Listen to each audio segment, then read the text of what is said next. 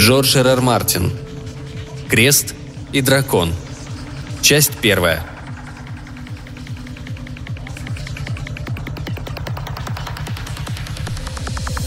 «Ересь!» — сообщил он мне. Солоноватая вода в бассейне мягкой волной ударила о стену. «Еще одна», — без особого энтузиазма осведомился я. «В эти дни они плодятся как мухи». Мое замечание не понравилось. Он шевельнул грузным телом так, что вода на этот раз перехлестнула через край на кафельный пол приемного покоя. Мои сапоги промокли насквозь. К этому я отнесся философски, тем более, что предусмотрительно надел самую старую пару, понимая, что мокрые ноги – неизбежное следствие визита к Таргатону Найнклааре Сутун, старейшине народа Катан, архиепископу Весса, наисвятейшему отцу четырех законов, главному инквизитору Ордена воинствующих рыцарей Иисуса Христа и советнику его святейшества, папы Нового Рима Дарина 21-го. Будь ереси так же многочисленны, как звезды, любая из них не становится менее опасной, святой отец», — отчеканил он. «И мы, рыцари Христа, должны бороться с ними со всеми и с каждой в отдельности. Кроме того, это новая ересь ужасно». «Да, мой господин. У меня и в мыслях не было оспаривать ваше мнение. Примите мои извинения. Просто я очень устал, выполняя задание Ордена на Финнигане, и рассчитывал спросить у вас краткосрочный отпуск. Мне нужно отдохнуть, восстановить силы». «Отдохнуть?» Вновь меня окатило водой. Его черные без зрачков глаза мигнули. «Нет, святой отец, это невозможно. Ваши знания и опыт жизненно важны для дела, которое я намерен поручить вам». Голос его чуть помягчел. «Я не успел ознакомиться с вашим отчетом по Финигану. Вам удалось добиться желаемого?» «Пожалуй, что нет, хотя я убежден, что мы возьмем верх. Церковь сильна на Финнигане. Когда мои попытки найти путь к согласию закончились безрезультатно, пришлось принять более действенные меры. Удалось закрыть газету и радиостанцию еретиков. Наши друзья уверены, что их обращение в суд им не поможет. «Так это блестящее достижение!» – воскликнул архиепископ. «Вы одержали победу во славу Господа нашего и церкви!» «Не обошлось без мятежа», – добавил я. «Погибло не меньше сотни еретиков и 12 наших людей. Я опасаюсь эскалации насилия. Наши священники, входя в город, где пустила корни ересь, подвергаются нападению. Их лидеры рискуют жизнью, выходя за черту города. Я надеялся избежать ненависти и кровопролития. «Достойно одобрения, но нереалистично», Архиепископ Таргатон вновь мигнул, и я вспомнил, что у народа Катан это движение век свидетельствовало о раздражении. «Иной раз не обойтись без крови мучеников. Впрочем, еретиков тоже. Ради спасения души можно отдать и жизнь». «Несомненно», – торопливо согласился я. Таргатон славился своими пространными лекциями, а перспектива выслушивать его битый час меня не привлекала. В приемном покое человек попадал в экстремальные для себя условия, и мне не хотелось находиться в нем дольше, чем требовалось. Сочащиеся водой стены, влажный воздух, да еще запах прогорклого масла, свойственный катанцам. Жесткий воротник натирал шею. Под сутаной я весь вспотел, ноги совсем промокли. Начал ныть желудок. Я поспешил перевести разговор в деловое русло. «Вы сказали, что эта новая ересь куда опаснее остальных, мой господин». «Да». «Где она зародилась?» «На Орионе, планете в трех неделях пути от Веса. Живут там только люди. Никак не могу понять, почему вас так легко совратить. Катанец, обретя веру, практически никогда не изменяет ей». «Это известно каждому», — вежливо подтвердил я не став, правда, добавлять, сколь ничтожно число катанцев, почитавших Иисуса Христа. Их общее число не доходило до тысячи. Народ этот мало интересовался другими цивилизациями и путями их развития. Подавляющее большинство миллионов катанцев следовали своей древней религии. Таргатон на Инкларии Стун являл собой исключение из правила. Он был в числе первых новообращенцев, когда два столетия назад папа Видас 50 постановил, что священниками могут быть и не гуманоиды. Жили катанцы долго, поэтому не приходилось удивляться тому, что за 200 лет, благодаря своей несгибаемой вере, Таргатон поднялся столь высоко в церковной иерархии. Каждая новая раздавленная ересь приближала Таргатона к красной шляпе кардинала, и, судя по всему, ждать оставалось совсем недолго. «Наше влияние на Орионе невелико», — продолжал архиепископ. Руки его, четыре толстые култышки зелено-серого цвета, двигались в такт словам, рассекая воду. Грязно-белые жгутики у дыхательного отверстия постоянно подрагивали. Несколько священников, несколько церквей, немногочисленное паство. Еретики численно превосходят нас на этой планете. Я надеюсь на ваш тонкий ум, вашу проницательность. Обратите этот недостаток в пользу. Ересь лежит там прямо на поверхности. Полагаю, вы сразу найдете ее слабые места и поможете заблудшим душам вернуться на путь истинный. Разумеется. А в чем суть этой ереси? Что я должен разоблачать? Мой последний вопрос указывал, сколь некрепка моя собственная вера. Причиной этому были все те же еретические течения, убеждения и догматы, которые постоянно крутились в голове, мучили ночными кошмарами. Как тут провести четкую границу между своей верой и чужой – кстати, эдикт, позволивший Таргатону надеть сутану, привел к тому, что с полдюжины миров вышло из-под крыла Нового Рима, и те, кто последовал по этой тропе, видели проявление самой отвратительной ереси в олицетворяющем власть церкви огромном инопланетянине, совершенно голым, не считая жесткого воротника на шее и плавающим передо мной в бассейне. По числу верующих среди человечества христианская церковь прочно занимала первое место. Каждый шестой человек был христианином, но кроме церкви истинной насчитывалось еще 700 христианских сект, почти таких же многочисленных, как единственная истинная католическая межзвездная церковь Земли и тысячи миров. Даже Дарин 21 при всем своем могуществе был только одним из семи носивших титул папы. Когда-то я не мог пожаловаться на недостаток веры, но слишком долго пришлось мне прожить среди еретиков и неверующих. Теперь же даже молитвы не разгоняли моих сомнений – Поэтому я не испытал ужаса, только легкий интерес проснулся во мне, когда архиепископ поведал мне суть ереси Ориона. «Они сделали святым Иуду Искариота!» Как старший рыцарь-инквизитор я имел собственный звездолет. До того, как попасть ко мне, он носил имя святого Фомы, но я счел это название несоответствующим кораблю, предназначение которого бороться с ересью, и назвал его «Истина Христова». Управлялся звездолет экипажем из шести братьев и сестер Ордена Святого Христофора Путешественника. Капитаном была молодая женщина. Я переманил ее с торгового судна. На звездолете я был единственным пассажиром, поэтому все три недели полета от Весса до Ориона можно было посвятить изучению еретической Библии, экземпляром которой снабдил меня один из помощников архиепископа. Толстым тяжелым фолиантом в кожаном переплете с золотым обрезом, с красочными голографическими иллюстрациями, Великолепная работа, выполненная человеком, влюбленным в уже забытое искусство книгопечатания. Репродукции картин, оригиналы, как я понял, украшали стены собора Святого Иуды на Орионе, впечатляли. Мастерством тамошние художники ничем не уступали тамервенцам и рахалидейцам, расписавшим собор Святого Иоанна в Новом Риме. На первой странице имелась сноска, что книга одобрена Лукианом Иудассоном, первым учителем ордена Иуда Искариота. Называлась она «Путь креста и дракона», Истина Христова скользил меж звезд, а я не спеша читал, поначалу делая пометки, чтобы лучше разобраться в сути новой ереси. Но постепенно увлекся странной, захватывающей фантастической историей. Слова дышали страстью, мощью, поэзией. Впервые я столкнулся со святым Иудой Искариотом, личностью сложной, честолюбивой, далеко не ординарной, собравшей в себя все плюсы и минусы человеческого характера. Сын проститутки, Родился он в сказочном древнем городе-государстве Вавилон в тот самый день, когда в Вифлееме на свет Божий появился Спаситель. Детство его прошло в канавах и подворотнях. Сначала он продавал себя, потом, став старше, предлагал желавшим утолить свою похоть других. Еще юношей он начал постигать азы черной магии и к 20 годам, овладев ее премудростями, стал колдуном. Ему удалось подчинить своей воле драконов, самых чудовищных созданий – огромных огнедышащих летающих ящеров Земли. Тогда-то его и прозвали Иуда – Укротитель драконов. Этот эпизод иллюстрировала великолепная картина. Иуда в темной пещере, с горящими глазами, взмахивает раскаленным до бела бичом, дабы не подпустить к себе громадного золотисто-зеленого дракона. Под мышкой у него корзина, крышка чуть сдвинута, из нее торчат головки трех только что вылупившихся из яиц дракончиков – Четвертый дракончик ползет по его рукаву. Этим кончается первая часть его жизнеописания. Во второй он стал Иудой-покорителем, Иудой-королем драконов, Иудой из Вавилона.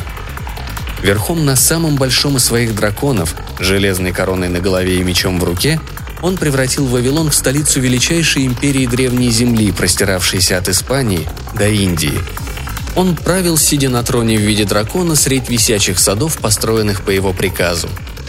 Там он судил Иисуса из Назарета, пророка-бунтаря, приведенного пред его очи, избитым и окровавленным. Иуда не отличался терпеливостью, и Христос, прежде чем кончился допрос, потерял еще много крови. А так как Иисус не ответил на вопросы, Иуда распорядился выбросить лжепророка на улицу, предварительно отрубив ему ноги. «Целитель, излечи себя!» – презрительно бросил он на прощание. Затем пришло раскаяние, видение в ночи, и Иуда Искариот отказался от короны, черной магии, богатства, чтобы последовать за человеком им же искалеченным. Презираемый теми, кем правил, Иуда стал ногами Господа нашего и год носил Иисуса на спине по дорогам созданной им империи. А после того, как Иисус излечил себя, Иуда шагал рядом с ним, его верный друг и соратник, первый среди двенадцати апостолов. Иисус наделил Иуду даром понимать любой язык – вернул и осветил драконов, которых отослал прочь кающийся Иуда, и направил своего ученика в далекое странствие за океан, распространить слово мое там, куда я не могу прийти. Но однажды в полдень померкло солнце, задрожала земля. Иуда развернул драконов, и могучие крылья понесли его назад, над бушующим океаном. До города Иерусалима он добрался слишком поздно. Иисус уже умер, распятый на кресте тот миг вера его пошатнулась, и три последующие дня великий гнев Иуда сотрясал древний мир. Его драконы стерли с лица земли храм Иерусалимский, выгнали всех людей из города, обрушились на Рим и Вавилон. Сам он нашел одиннадцать апостолов, допросил их и узнал, что один из них, Симон, прозванный Петром, трижды предал Спасителя. Собственными руками он задушил Петра и бросил труп на съедение драконом – а потом послал их зажигать повсюду погребальные костры в памяти Иисуса из Назарета. Но Иисус воротил драконов. Пожары погасли, а из желудков их изверглись части тела Петра, и тот ожил. Иисус назначил его главой церкви, а потом драконы умерли. Не только прирученные Иудой, но и все остальные, ибо они являлись живым свидетельством могущества и мудрости Иуда Искариота, великого грешника – Иисус лишил Иуду дара понимать все языки и излечивать страждущих. Он лишил его даже зрения, ибо тот вел себя словно слепец. На одной из картин слепой Иуда плакал над телами мертвых драконов. И сказал он Иуде, что долгие годы его будут помнить как предателя, люди будут проклинать его имя, все, что он сделал хорошего, будет забыто.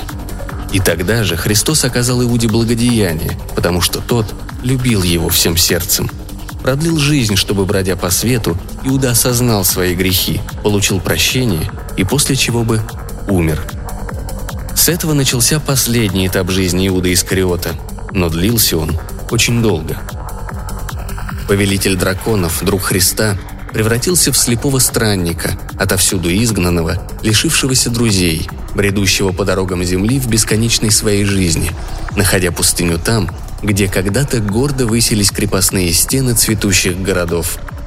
А Петр, первый папа и его вечный враг, распространял повсюду лживую басню о том, как Иуда Искариот продал Христа за 30 сребреников, так что Иуда не решался даже произносить свое подлинное имя. Одно время он назывался как странствующий Джу, потом было много других имен. Жил он более тысячи лет, стал проповедником и целителем, любил животных, а церковь, основанная Петром, не переставала преследовать его. В конце концов обрел он мудрость и успокоение души, и Христос спустился к его смертному одру, и они примирились, и Иуда прослезился. И прежде чем он умер, Христос пообещал ему, что он позволит некоторым помнить, каким на самом деле был Иуда, а со временем весть эта будет распространяться все шире, и ложь, выдуманная Петром, забудется – такой была жизнь Иуда Искариота, изложенная в книге «Путь креста и дракона». В ней же имелись его проповеди и тексты неканонических книг, приписываемых ему. Перевернув последнюю страницу, я пошел к Карлик Бау, капитану истины Христовой. Арла, крупная флегматичная женщина, не испытывала особой тяги к религии, но я оценил ее мнение. Остальные члены экипажа, братья и сестры Ордена Святого Христофора, отшатнулись бы в ужасе, увидев, что у меня в руках – «Интересно», – прокомментировала Арла, возвращая мне фолиант. Я хохотнул. «И все?» Она пожала плечами. «История занимательная и не менее драматичная. Читается даже лучше, чем ваша Библия, Дамиен». «Согласен», — признал я. «Но это же чистый нонсенс. Смесь доктринерства, мифологии и суеверий. Развлекает, не лишено воображения, захватывает читателя. Но сколь нелепо. Разве можно поверить в драконов? Безногого Христа? А Петр, собранный воедино после того, как его сожрали по частям четыре дракона? Арла усмехнулась. Во всяком случае, не глупее превращение воды в вино, или Христа, идущего по волнам, или человека, живущего в чреве рыбы. Арла любила подкалывать меня. Капитаном моего звездолета она стала со скандалом. Неверующих вообще предпочитали не брать на борт. Но дело свое она знала, и мне нравился ее здравый скептицизм, не дающий засохнуть моим мозгам. Да и ума ей было не занимать. Последнее я ценил куда больше слепого повиновения. «Разница есть», — упорствовал я. «Неужели?» Ее глаза впились в мои. «Ах, Дамин, признайтесь, книга вам понравилась». Я откашлялся. Она разбудила мое любопытство. Арла не ошиблась, чего уж спорить зря но я счел необходимым разъяснить свою позицию. Вы знаете, с чем необычно приходится иметь дело? Незначительные отклонения от догм, ложно истолкованные и действительно путанные абзацы из Библии, откровенные политические интриги, цель которых – провозгласить чистолюбивого епископа планетарной системы новым папой, а, быть может, добиться каких-то льгот от Нового Рима или Весса. Война бесконечная, грязные и мерзкие битвы – они изматывают меня духовно, морально, физически. После каждой я похож на выжатый лимон. Я постучал пальцем по кожаному переплету. Тут иное. Ересь, разумеется, должна быть раздавлена, но я с нетерпением жду встречи с этим Лукианом Удассоном. «А какие великолепные иллюстрации!» Арла, пролистывая путь креста и дракона, остановила взгляд на одной из них, едва ли не самый лучший. Иуда, плачущий над драконами – я улыбнулся, видя, что иллюстрация произвела на нее такое же впечатление, как и на меня.